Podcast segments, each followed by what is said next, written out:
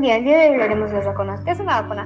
Una vacuna es una preparación destinada a generar inmunidad adquirida contra una enfermedad mediante la estimulación de la producción de anticuerpos. Por lo general, una vacuna contiene un agente que se asemeja a un microorganismo causantes de la patología y a menudo se hace, se hace a partir de formas debilitantes o muertes de microbios. Sus toxinas o una de sus proteínas de superficie. El agente estimula el sistema inmunológico del cuerpo a reconocer microorganismos como una amenaza, destruirla y guardar un registro de esto. Denomina que el sistema inmune pueda reconocer y destruir más fácil cualquiera de esos microorganismos que encontramos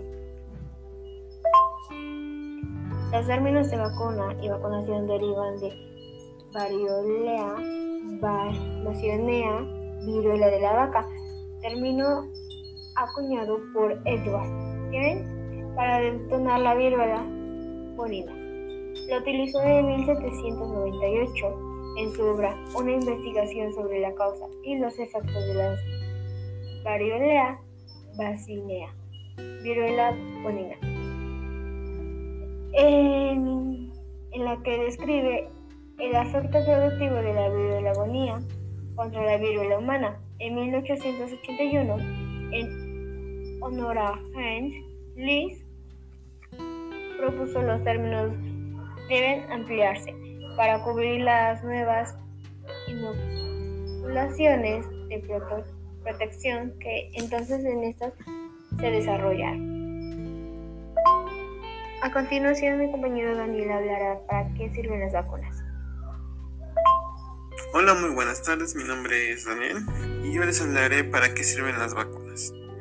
Bueno, las vacunas tienen una función que es imitando a los virus y a las bacterias que causan enfermedades, preparando el sistema inmune para reconocer y defenderse contra ellas.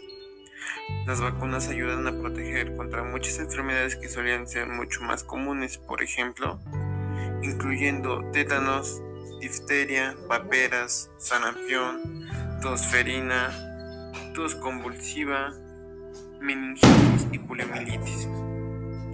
Las vacunas son productos que generalmente se proporcionan durante la infancia para proteger a los niños contra enfermedades graves y a menudo mortales al estimular las defensas naturales del organismo, lo preparan para combatir enfermedades de manera más rápida y efectiva. Las vacunas son muy eficaces y son la mejor protección contra muchas enfermedades graves. La mayoría de las personas que se vacunan tendrán inmunidad, protección contra la enfermedad.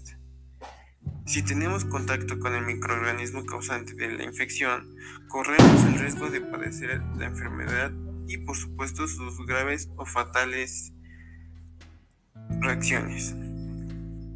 Y bueno, pues eso sería todo por mi parte y gracias. Muy bien, gracias por darnos esa información.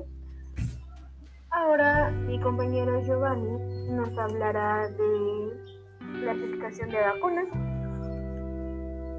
Son las vivas atenuadas, muertas o inactivas, vacunas de subunidades y vacunas de toxoides. En las vacunas vivas atenuadas, las vacunas vivas utilizan una forma debilitada del germen que causa una enfermedad.